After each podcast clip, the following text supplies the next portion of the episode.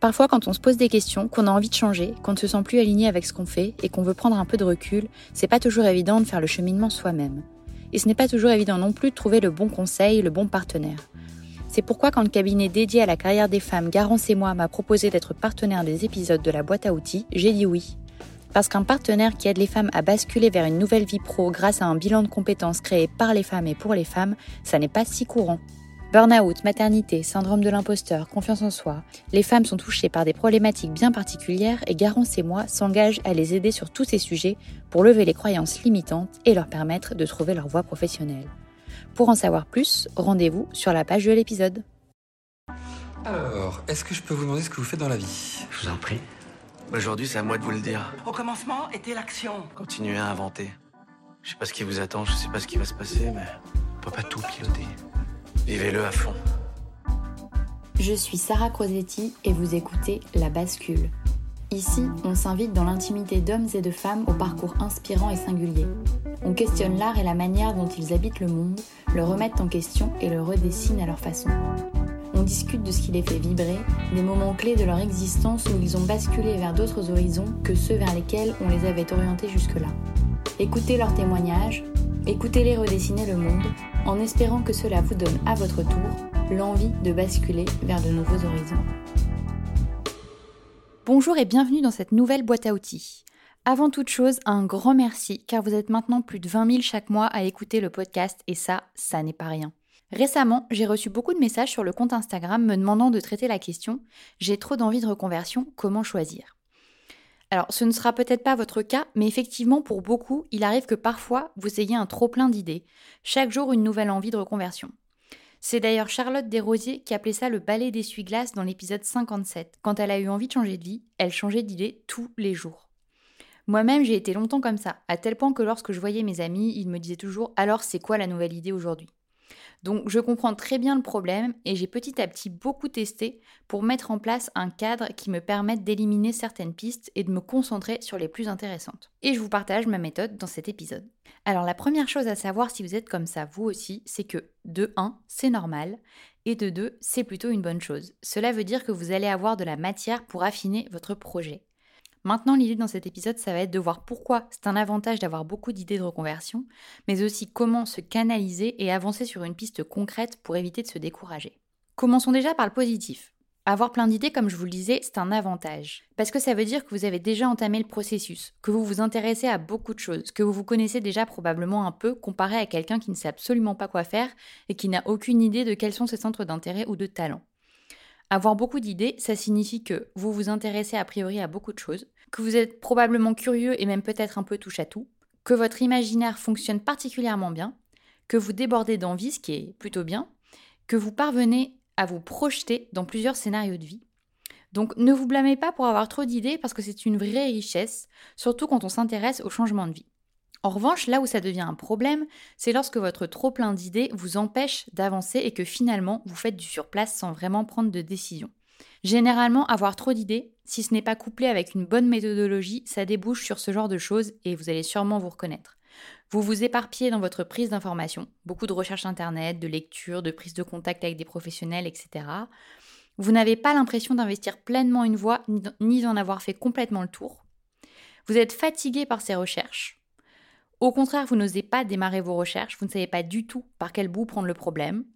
Vous vous sentez effrayé par cette multitude de voies possibles. Vous êtes aussi dans l'incapacité totale de trancher. Vous êtes démotivé, ce qui peut arriver par ce trop-plein. Vous vous dites aussi que vos idées relèvent du fantasme et que vous ne parviendrez pas à en réaliser une seule. Alors, à quoi bon? Autant laisser tomber et rester là où vous êtes. Vous pouvez aussi vous dire que toutes ces voies empêchent peut-être la bonne idée de surgir, qu'il y aura toujours une piste finalement plus intéressante à explorer. Et vous pouvez aussi craindre de franchir une porte par peur de vous fermer toutes les autres sans avoir la possibilité de revenir en arrière. Donc c'est ce qu'on appelle le FOMO ou le FOBO. On verra ça un peu plus tard dans le podcast, mais ça c'est quelque chose qui est aussi très important. Bref, on va pas tourner autour du pot, vous brassez beaucoup de choses et au final il ne se passe pas grand-chose. Et si je me permets de dire ça, c'est parce que je l'ai vécu moi aussi à plusieurs reprises et que j'en suis sortie. Alors, comment fait-on pour faire le tri dans ces idées et avancer concrètement? Dans cet épisode, je vais vous donner quatre pistes qui, moi, m'ont vraiment aidé. Il y en a sûrement beaucoup d'autres, mais en tout cas, ces quatre-là, moi, elles m'ont fait avancer de manière assez concrète. La première, c'est de faire le point sur ses besoins. Alors, c'est vrai que j'en parle souvent et je le répète beaucoup, mais c'est pour une bonne raison. C'est que tout commence toujours par vous. Dans un épisode avec Estelle Abou, qui est une entrepreneuse brillante, qui est l'épisode 47, elle avait dit quelque chose qui m'avait marqué. Elle m'avait dit quand on veut tout quitter, c'est qu'on veut se fuir soi-même. Et ça avait beaucoup résonné parce que pendant longtemps, j'avais eu des envies un peu farfelues du style euh, aller faire de l'arboristerie en Espagne, aller ouvrir des lieux à l'étranger, etc. Mais là où j'étais à côté de la plaque, c'est que j'étais aveuglée par un dégoût de ma situation, de ce que je faisais, de ce que j'étais. Et je voyais toujours le fait de partir loin, avec une rupture très vive par rapport à mon style de vie, comme la solution. Or, aujourd'hui, j'habite toujours à Paris, ville dans laquelle j'étais avant mon changement de vie, et pourtant tout a changé d'un point de vue psychologique. J'ai simplement compris, en mettant du temps certes, mais quand même, qu'aller vivre sur une plage ou au fin fond de l'Amazonie n'était pas forcément la réponse à mes besoins et à mes problèmes. Ce que je veux dire avec cet exemple, c'est qu'il est important que vous preniez du temps pour vous, que vous commenciez par vous avant toute chose. Vous pouvez déjà répondre aux questions suivantes. Qu'est-ce que je ne veux plus? De quoi ai-je besoin? Qu'est-ce que j'aimerais avoir dans mon futur métier? Quel environnement de travail me correspond? Est-ce plutôt dans une ville, dans la nature, plutôt seul, plutôt à plusieurs? Quels sont mes talents? Et pour creuser un peu ce sujet, je vous renvoie à l'épisode 50, trois clés pour identifier ces talents. Quel est le style de vie que je souhaite? Cette question est aussi intimement liée au niveau de revenu. Effectivement, il est tout à fait OK de vouloir se reconvertir sans forcément diviser son salaire par deux. Mais là encore, il faut que ce soit une question qui ait été traitée par vous-même avant de passer à la suite. Normalement, après avoir réfléchi sur vous, vous devriez éliminer quelques pistes sur lesquelles vous fantasmez, mais qui en réalité ne collent pas vraiment avec votre choix de vie et vos besoins. Et s'il vous en reste encore, voici un deuxième tri possible. Mon deuxième conseil, c'est de faire le point sur les réalités pratiques. Pour chaque situation, faites un point concret sur les besoins pratiques que nécessite l'idée de reconversion. Est-ce qu'il faut faire une formation? Faut-il financer du matériel? Quel serait votre niveau de salaire au moins les trois premières années? Confrontez-vous vraiment à ce que pourrait être votre vie à 3 ans minimum en choisissant cette piste. Par exemple, certaines reconversions nécessitent un ou deux ans de formation et il faut ensuite un à deux ans supplémentaires avant de se lancer, de se faire une clientèle, pour des métiers libéraux par exemple. Le critère pratique et financier est quelque chose que vous devez prendre en compte dans vos aspirations. Se reconvertir peut s'avérer long, coûteux et mettre du temps avant de vraiment démarrer.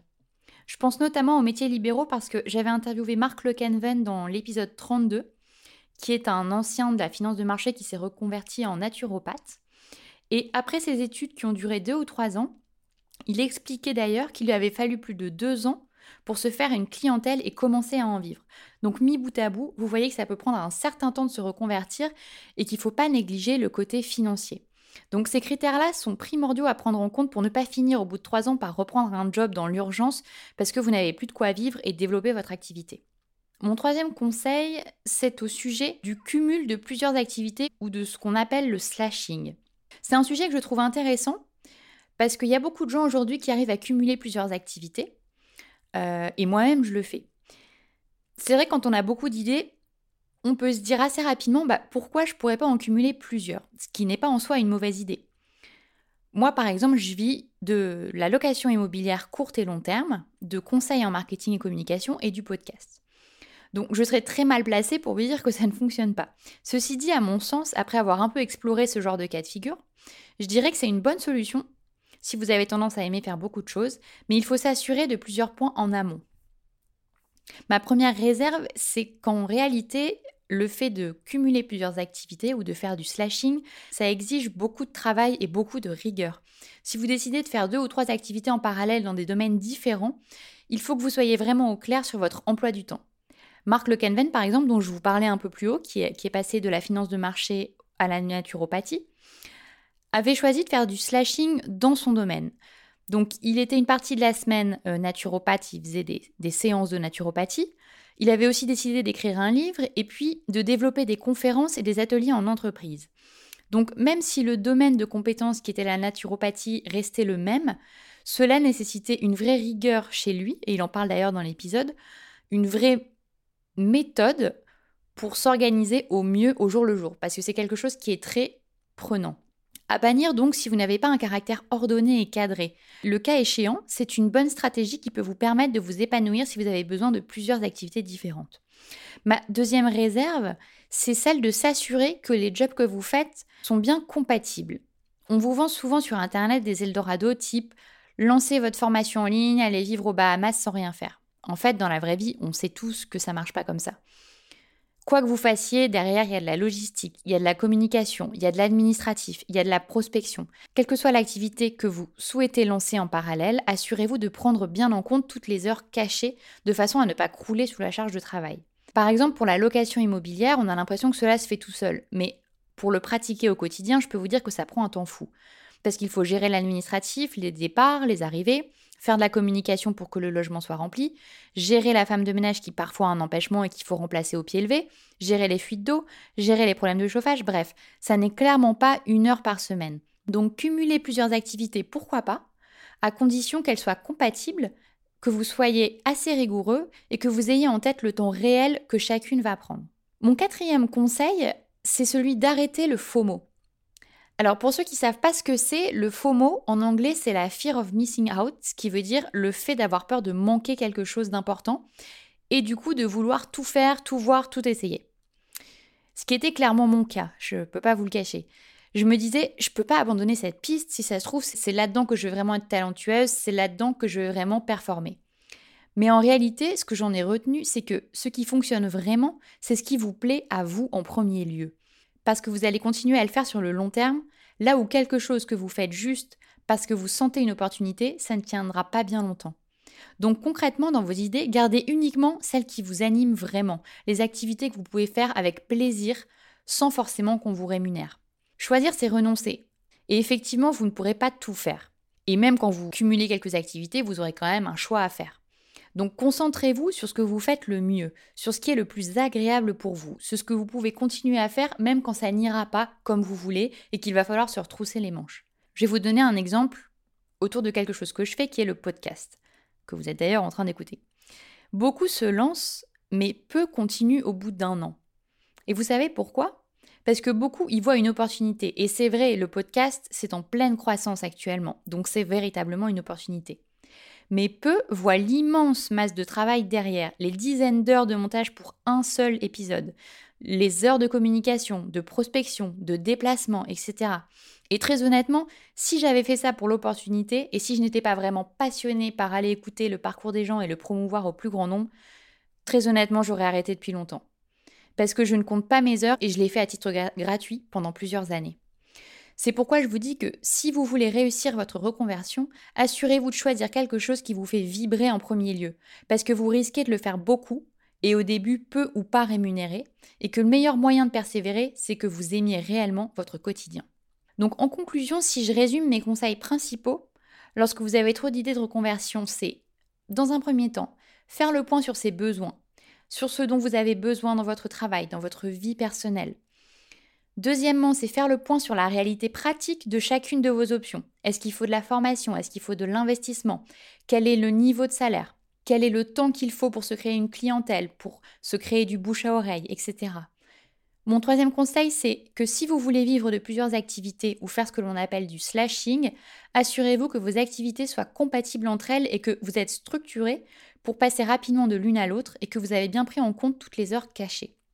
Et enfin, mon dernier conseil, c'est d'éviter le FOMO ou l'envie de tout faire ou la peur de rater quelque chose en vous concentrant sur ce que vous aimez le plus, sur ce qui vous fait vibrer. Car il va falloir que vous travaillez probablement beaucoup, alors autant y mettre de votre cœur. Voilà, c'est déjà la fin de cette boîte à outils. J'espère qu'elle vous aura aidé, fait réfléchir et donné envie d'avancer dans votre bascule.